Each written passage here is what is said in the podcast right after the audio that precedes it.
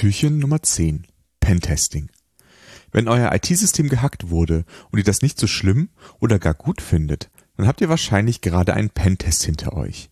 Bei einem Pentest, kurz für Penetration Testing, versuchen autorisierte HackerInnen in ein IT-System einzudringen. Autorisiert bedeutet hierbei, dass die HackerInnen explizit dazu beauftragt wurden und dass das beauftragende Unternehmen auch die Hoheit über das zu testende System hat. Pentesting wird auch als Ethical Hacking bezeichnet Dafür werden Pentests im Rahmen eines Security Audits durchgeführt. Das Ergebnis eines Pentests ist normalerweise ein Report, in dem die entdeckten Sicherheitslücken dokumentiert werden. Oft werden in dem Bericht auch Tipps gegeben, wie die Lücken abgestellt werden können, genauso wie eine Einschätzung, wie schwerwiegend die einzelnen Lücken sind. Des Weiteren sollte der Report auch die Angriffe beschreiben, die im Rahmen des Pentests durchgeführt wurden, jedoch nicht erfolgreich waren ein Pentest gliedert sich in verschiedene Phasen. Bei Beauftragungen wird der genaue Scope festgelegt, also welche Systeme getestet werden sollen und welche nicht. Welche Angriffsmethoden sind ausgeschlossen? Erfolgt der Test von innen, zum Beispiel aus dem LAN, oder von außen über die aus dem Internet erreichbaren Teilsysteme? Was ist der Umfang der Tests? Und vieles mehr. Darauf folgt dann normalerweise eine Erkundungsphase, in der die PentesterInnen Informationen um das zu testende System zusammentragen. Zum Teil werden diese schon vom Auftraggeber bereitgestellt Danach folgt typischerweise eine Phase, in der toolgestützt und automatisiert nach Schwachstellen gesucht wird.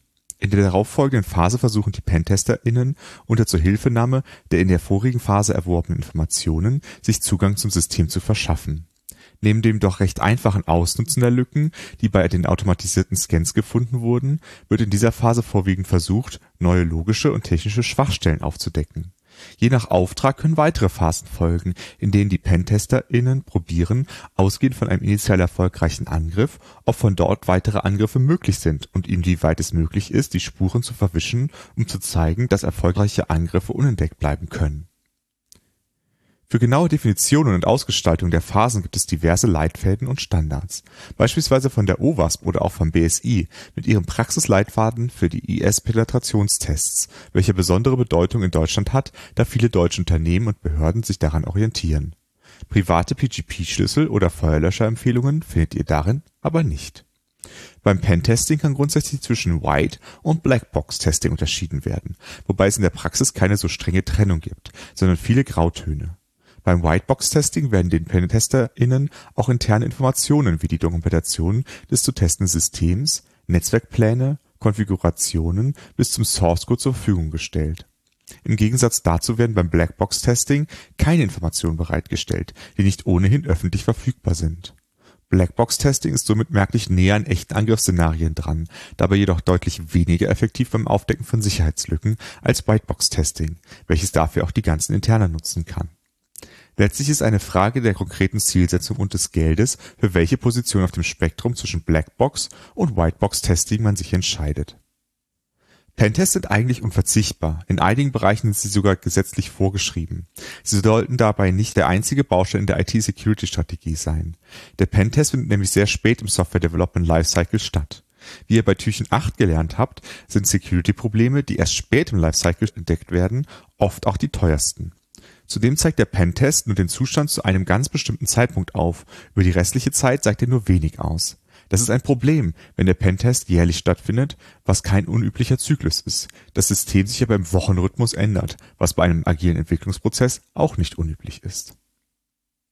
Neben dem Eindringen in IT-Systeme gibt es auch noch eine besondere Art des Pentesting, das Überwinden von physikalischen Schutzmaßnahmen wie das Eindringen in gesicherte Gebäude wie etwa Rechenzentren zum Schluss ein paar Worte über die Fähigkeiten, die man als Pentesterin mitbringen muss.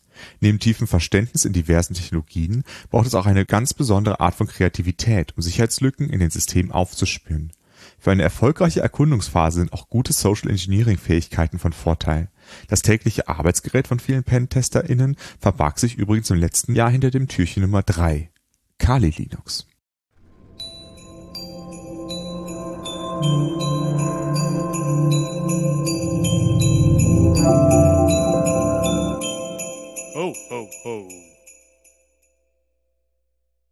fünf, zwei,